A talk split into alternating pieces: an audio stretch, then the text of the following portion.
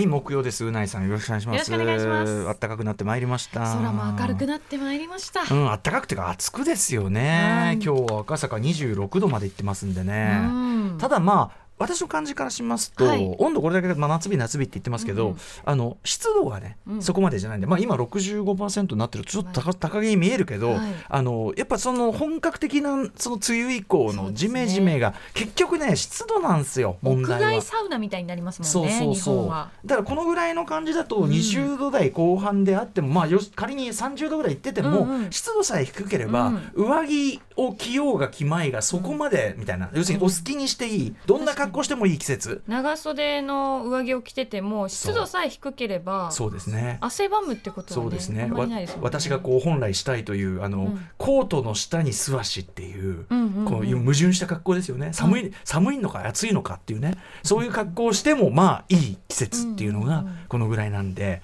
まあ、いいはいいんですけど、うん。ただちょっと暑くなってまいりましてですね。モルトさんからこんなんいただいてます。唐突ですが急激に気温が上がっていませんか？まだ4月ですよ、まあ、4月って考えるとかなり暑い、えーなのに夏日が続くのは何なのでしょう。日差しも強くて眩しいですよと。冷えた生ビールがうまくなってしまうんじゃないですか。1ヶ月ほど前ユナポンが、えー缶の戻りに、えーうん。三冠しようなんていらねえと叫んでいたのが、うん。えー遠くに感じてしまいます、えーしかし今朝の予報によると来週は16度から17度にしか最高気温が上がらない。日曜からちょっと下がるそうですね。体調を崩してしまいそうです。うなぽんの言う通りこんな三冠しようなんていらんということなんですが。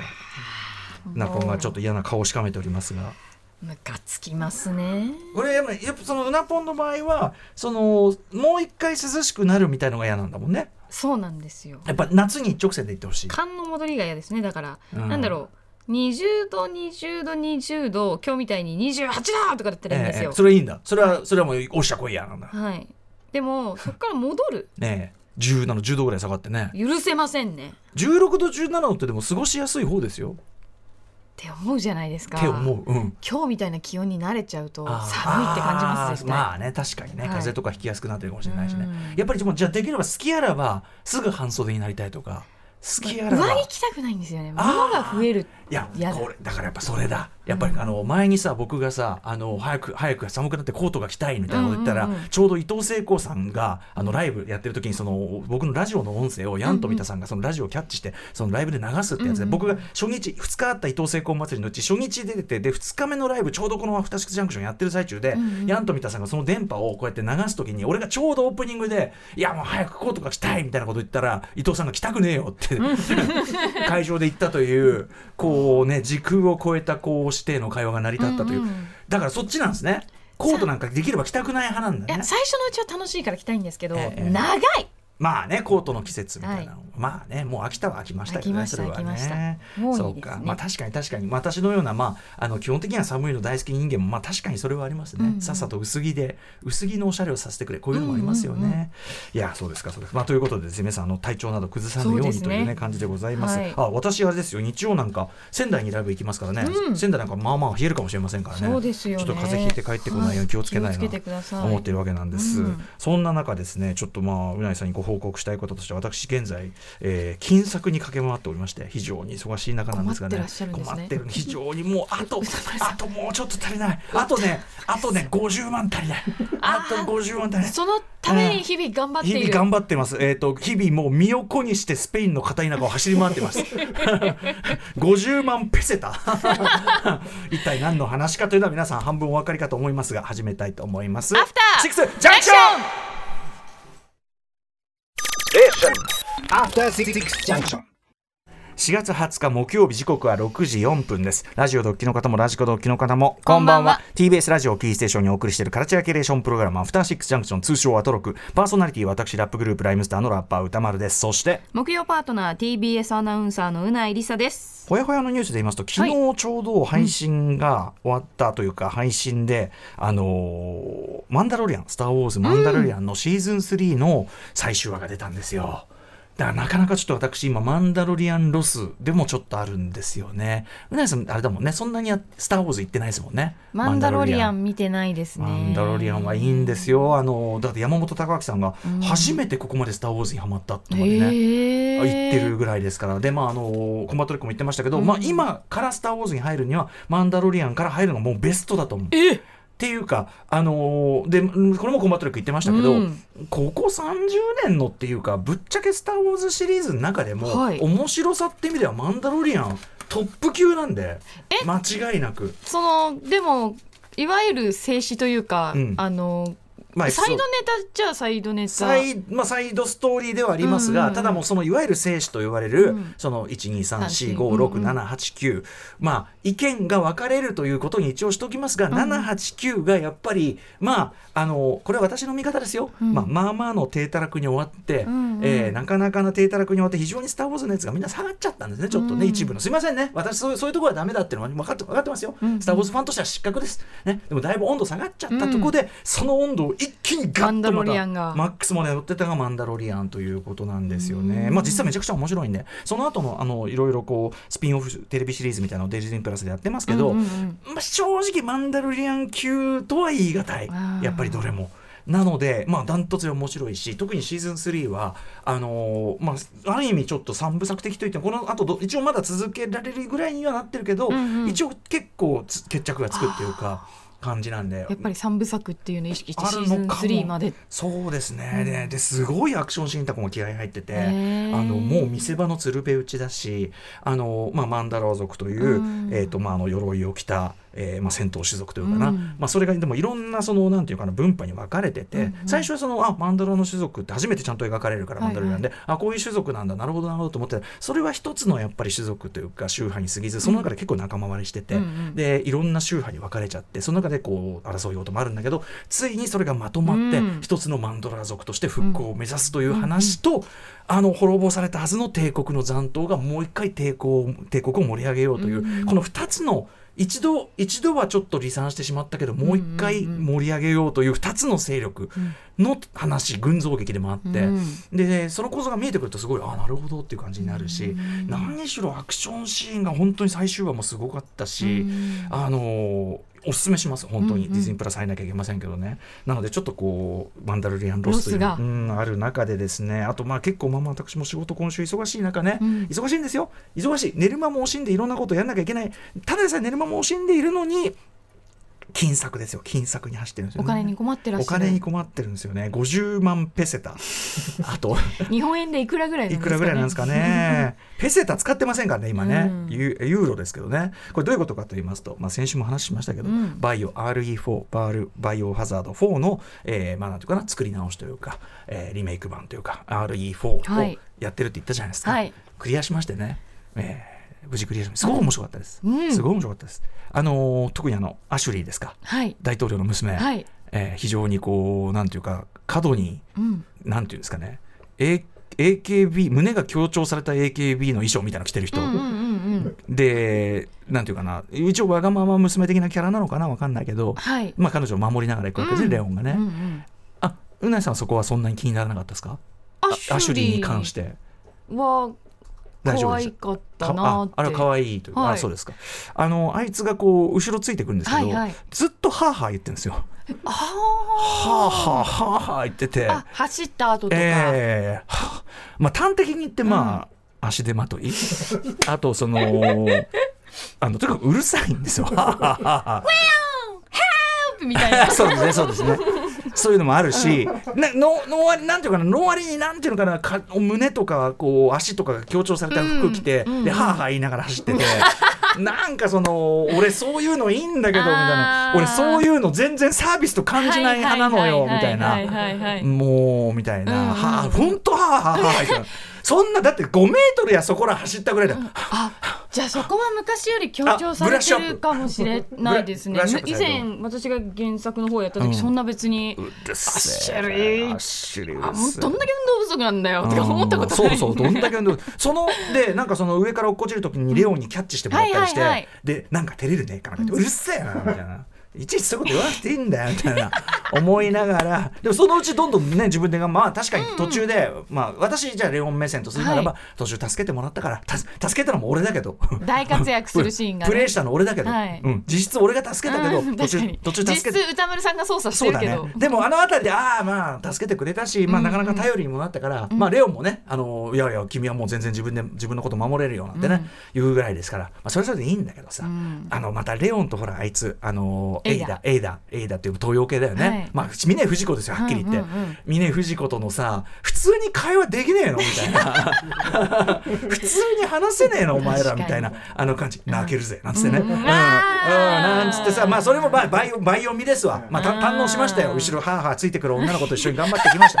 はあはあはあはあ言いやがってうんとか言いながら、まあ、非常に楽しみました、うんうんうんでやっぱバイオってさ、はい。2週目以降がまた違うこう楽しみがあるじゃないですか。ね。要するに強くてニューゲームと言いましょうかね、うんうんうん全部受け継いだまま、であの2週目からあのね武器商人、ん。本当に親切な人、あちこちに先回りしてくれば タイプライター、西部用のタイプライターと武器の数々を用意してくれてる、本当に親切な男武器商人、えーあと射的場のところでいつも待ってくれる武器商人、うん。武器商人がさのところにまあご存知かと思いますが、は200万これでさっきそのこの通貨の単位って何っつってでねうないさん調べてくれたらペセタだったのね。ペセタ。要するにこうスペインの田舎の町みたいのが舞台なんですよね、はい。だから多分ユーロがこうつつつあのと通る前のなんていうの？昔の通貨を要するにまあ古いその村人が、はい。昔の通貨をゾンビたちが使ってゾンビっていうには普通のおじさんおばさんなんだけど、うん。ガナードでしたっけ？あそうそうそんな感じかな、うんうんうんそうそう名名称はね、うんでペセタですよ。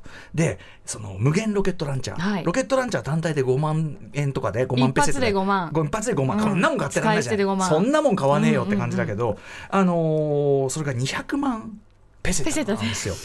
で何本でもどうぞっていう無限ロケットランチャーがで私基本的にはもうとにかく楽ならゲームは楽なら楽なほどいいと思ってますんで、欲しいぜひとも欲しいと、うんうん。で、えっと、私その一周してますんでもう武器も手持ちの武器も全部最大限、はい。その特殊改造まで含めて、改造済み。もう全部マックスまでしてるわけです、うん。そうするとまあその値段見ると売っ払えばそれなりの値段になるよもかなり高くなりますよね高くなるんですよ、うんであこれ全部売っ払えば、うんうん。あ結構どうだと。ただ200万はだから要するに1周じゃとてもじゃないけどなんかちょっとたまる値段じゃないですよね、はいはい。2週目1週目のその蓄積あって予約かとで久々にそのスマホの電卓アプリをですね起動しましたふ 使わないよね普段ねもうね。電卓アプリ起動してうん。計算したらね。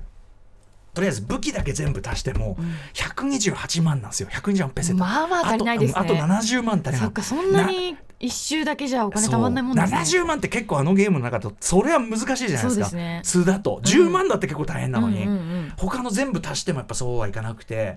でとりあえずと思ってまあそれとはいえ武器は強力な状態ですから、うん。もう主戦度プレイですよね。もう一切買わず物は買わない、節約。で節約。もうあるもの。あるものだけでなんとかする。うんうんうん。主戦度プレイ、うん。でもうとにかくあとその金がもらえそうなとこ、もうつあの樽が樽があってバチャンってやってね、はいはいはい。ありそうなとこ。あとってねえかなとかあとの残りの村人いれば村人がねやっぱりその落としてくれますから「うんうんおい誰かいませんか! 」全員もういなくなったら「誰かいませんか？誰かいませんか!」ねやりまくって、うんうんうんで貯めて貯めて今お金がね23万ペセタぐらいまでいったんですよ。100?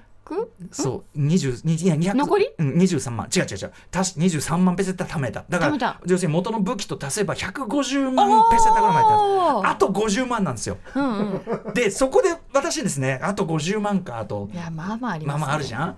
で別にそのゲームを普通にやればまあ最終的にはそんぐらいいくのかもしれないけど、うんうんうんやっぱ忙しいんですよとはいえ、うんうん。俺俺これ忙しいの何やってんだよと、うんうん。もうとっととくれよ、みたいな。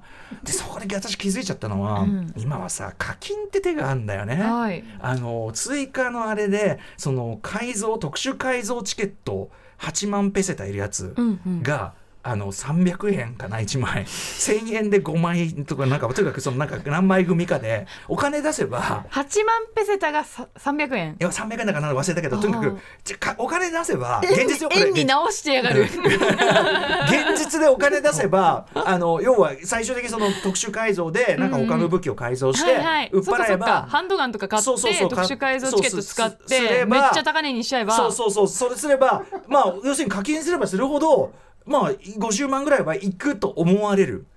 ただ俺の中でそれをやったらおしまいだろと。そのそこまでやってまで、ええ。無限ロケットランチャーを楽しみたいかそうなんです。つまりね無限ロケランって手に入れたが最後、ん。バッコンバッコンやって一発でどんなラスボスもどんな強かったやつも一発で終わるじゃん。味気なくね。そうなんですよ。俺それやりたいかっていうと、んっていうような自問自答が始まりまして、うんうん。しかもその俺が言ってるねその結局武器の強さなんてパラベータじゃんと、うんうん。そのパラベータに金払うの本当バカバカしいんだけどみたいな、うんうんうんうん。デザインならしょうがない100歩譲って。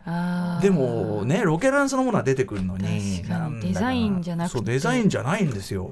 それをだから現実のお金をね私が労働して、うん。その貯めたお金をそのだから毎日一生懸命そう。働いて働いて。8万ペセタ300円を。そうあまあもちろんそうだからゲーム内でも走り回って金策して、これはどうなんだっていうね、でもその現実の時間を作るために課金するという考え方もあるからなみたいな、うんうんそうねだから今板挟みなんですよ。時短してねそう現実の時間間を増やす。でこうグーンって考えていくうちにそのうちゲームってなんだろう。楽しいってなんだろう。ゲームってのはそういうところまで思い至りましたよ金で解決できるようになってかはい。らちょっと確かに変わっちゃったかもしれないですよね。な楽しいって何みたいなね、うんうんうん。要はそのやっぱりさそのスペインの村を駆けずり回ってで村人を探してで自分でそのマップの隅々まで行って集めたものはやっぱり自分のん。なんかゲーム。しかもまあそのプロセスが楽しい、うんうん。あでいくら貯まってきた、んうん。いけるんじゃんいけるんじゃん。あとどうする？みたいな。これこれがゲームな2の、一方チャリーン。チャリーン。チャリーン。ゲットん？ホーム画面戻ってね。チケット買って。とかあって。でまたゲーム画面戻って。そうでホーム画面戻って ゲーム画面戻って。あたまった。たまった。ゲゲット。バコーン。やった。みんなああーみんな面白いように死んでいく。ん。ん？こうなるかなと思ってちょっとね今すごい根源的な問いに今僕は立ってるんですよね。というぐらい堪能してます。ということです。はもう課金しましょうえ？何適当なこと課金しましょう。な何別に思ってないこと言ってるの？課金しましょう、えな何どういう根拠で言ってるんですかそれは？いや意外とうん。ロケットランチャーって、ええあの無敵かと思いきや、うんうん。撃つ場所によってあはー。自分も死ぬじゃん。そう。あの狭いとこね。ああいうあの狭い工場のさ通路のとことかああいうとこじゃね。だって他の爆武器風で自分も吹き飛んでそのままゲームオーバーだから。他の武器全部売っ払わないとダメだから、うん。逆に言えば無限ロケなんしかない状態だそうですよ。心もとな。狭いところでの戦闘とか、うん。あのリヘナラドールとか言ったじゃないですか、はいはいはい。あああいえあいつどうなんだ？あいつあの急所打たなきゃいけないやつね。多分さすがにコッパみじんになるんじゃない？ですか？ロケットなってくれるよね。そうじゃなきゃね。あんな苦労した覚え、もうあのまあ辺狭いから、確かにだからさあれだよね。すごいさこうロングコートでさこれ着てればもう絶対あったかいから中すっぱだかでいいからって言われて まあまあまあまあじゃあじゃあつって極寒のねマイナス20度みたいなところに。いや大丈夫よ。これ着てりゃそれ死にゃしないんだけど下ばっぱだかなんだよなみおたいな。客様上着をお預かりしますとか言われて。っていう場面の時もう日もさっちもいかなくなっちゃうっていうね。い やちょっと来てます。よそうなんだよな。いやでも楽しかったです。うんバイオあの僕元のやつやってなかったんでえどどのマップが一番好きでしたか？歌丸さん。どのマップ？あどのシーンとか。どのシーン？嫌なのは嫌なのは言える。だからそのさっきのその白いなんかやっつけてもやっつけてもあーあの辺怖いですよね。あいつ不愉快だったそのやっつけ方見つけるまで。中盤から後半にかけて出てくる、なんかこう改造されたクリーチャーみたいなそうですね。でその急所が分かりにくいですよね。急所を打たないと何度でも蘇ってくるって、あいつで弾無駄にしたな、うん。しかもまたそのさらにもう一回復活してくるって私が一番嫌なね、うん。うん何それみたいな。あれも嫌だった。第二形態的な。どどこが？えうないさん覚えてるとこあります？バイオえ好きなところ。いや今楽しみにしてるのが籠城戦とか。籠城戦？あああのルイスと二人で、レオとルイス。で。ルイスっていうね地元のねスペイン男がねあそうそうそう。またその非常にあのかなんていうのかな装飾の施されたレーザージャケット着てね、なんだこういう重そうなジャケット着てるなみたいな。でまたあいつもさ「お前普通に喋れねえのかよ」歌丸さんの自我がもうゲームの中にいるから、えー。みんなに対して。エイダは本当にイライラする。もう思わせぶりな言い方ばっかりしてさ。あとあの靴でよくそんな戦えるなっていう。あのあのエイダにしろアシュルにしろこう胸を強調したそのニットでうんもうなんかそういうのいいから。どうすんのそんな肌出して。切り傷すぐできちゃうよみたいなね。全然俺それをサービビスと感じないんですよ、そのあのこういうた本気の戦いなんだから、本気の格好してこいよお前っていう。いや待ってでもアシュリーは誘拐されただけだから、まあ、そうかそうか。許してあげてください。そうかそうか。エイナに関してはそうかもしれない。そうそうそう。おめえお前山にそのその靴で来てくんなよみたいな。あやばいやばいはい。楽しいです。バイオ RE4 でございました、ははいい、本日のメイン紹介いってみましょう。この後すぐカルチャートークはゲーム「メグと化け物」がヒット中です。インディーゲームメーカーおでんキャット株式会社代表の大悟さんが登場我々二人ともねプレイしましたね、はい。はい、クリアしました。どうしてこの時代にゲームクリエイターを目指したのか影響を受けた作品インディーメーカーとして活動している理由などなど現代もゲームクリエイターにインタビューしていきます。そして7時からは日替わりでライブや DJ プレイをお送りする音楽コーナーライブダイレクト。今夜のゲストはこちらです3月29日ご自身初となるアルバム「アンチヒロイン」と「僕らはきっと偽りだらけの世界で強くなる」2枚同時リリースした安西カレンさん、M のあのね安西カレンさんですから、はい。番組初登場です。楽しみです。その後7時30分頃からは番組内番組さまざまな夢追い人にインタビューし将来や人生の夢を語ってもらう滋慶学園 COM グループプレゼンツあなたの夢は何ですかをお送りします。本日のゲストはパンやお菓子の製造販売をしている村田淳二さんということですその後7時40分頃からは新概念提唱型投稿コーナーつまらないだけどひょっとしたらいい話なのかもしれないという微妙なお便りを紹介するつまらないい話です。さらに9時台の特集コーナービヨンドザカルチャーは失礼しました8時台の特集コーナービヨンドザカルチャーはこちら。エルデンリングがゲームオブザイヤーを獲得しゼルダの新作が控える今改めて考える。ところでオープンワールドゲームってなんだっけ特集。日本のフロムソフトウェアの新作エルデンリングが世界最高峰のゲームに与えられる賞ゲームオブザイヤーを獲得した2022年のゲームシーン。そして今年来月12日には、もう来月12日ですか、ゼルダの伝説、えー、ティアーズ・オブ・ザ・キングダムそして9月には大注目作スターフィールドの発売が控えるなどこれらいわゆるオープンワールド的なゲームの快進撃はもう本当に止まりませんね。そうだスターフィールドあるから早く XBOX 買わないとという話をしておりますが、はいえーオープンワールドの流行は技術的な進化から見てもある意味必然、えー僕もオープンワールド好きなのでまあ嬉しい限りではあるんですが、その一方でこれオープンワールドじゃなくてもいいんじゃないみたいなね気もあるようなないようなといった感じの昨今でございます、ということで、はい。今夜は超大超大作が控える今年改めてオープンワールドとは一体何なのかゲーム指揮者の方々と考えてみようという特集をお送りします。ゲストは現代ゲーム全史などの著書がある評論家編集者の中川大地さんとゲームジャーナリストおなじみジニさんです、番組では皆様からのリアルタイムな感想ツッコミをお待ちしています。宛先は歌丸アットマーク tbs.co.jp 歌丸アットマーク tbs.co.jp です。読まれた方全員に番組ステッカーを差し上げます。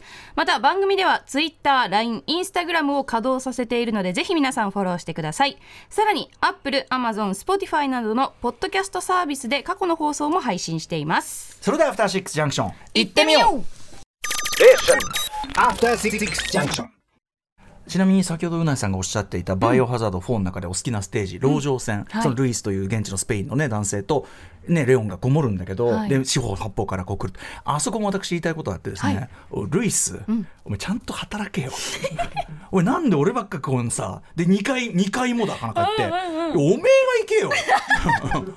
お前そこそこできるやつ風の雰囲気出しててさ、はいはい。しかもその自分の食材で行為でとしてね、あがないとしていろいろやるんだみたいなこと言っててさ、なんヘラヘラヘラヘラさ、そんな。なんならリードしてくださいぐらいの。そうですよ そうですよ。ななんかさ上行けだのなんだの言われにお前動いてる？みたいな。なんかああいうゲームで協力シーンがあった時って、うんうん。必ずうん。NPC の仲間って、はい。自分のなんか0.4倍ぐらいのん。役割しかしないですよね。そうねそうね。まあまあもちろんこっちに積極的。あとさそれこと言ったらアシュリーがねアシュリーを守りながら進めなきゃいけないのははい。まあしょうがないとしよう,、うんうんうん。なんかさあのバイオの方の設定って要するにさ普通ここで止まれって言ったらそこで止まってくれてるじゃん、うんうん。はい。そういう時って、はい。なんかアシュリーさついてきちゃうしさなんか変に前、だこれひょっとしたら今回のから、うんうん。変にね途中こう、ま、こっちの動き次第によっては前に残っちゃって、いや違う違う違う違う違う色って言ったじゃんみたいな。一定の距離をね開いて歩くという行為になっちゃって止まっててくんないんですよね。ん。であははは言っててさ。その辺がリアルになってるのかもしれないですね。そういうことかもしれないな、逆に楽しみました。Station. After Six Junction.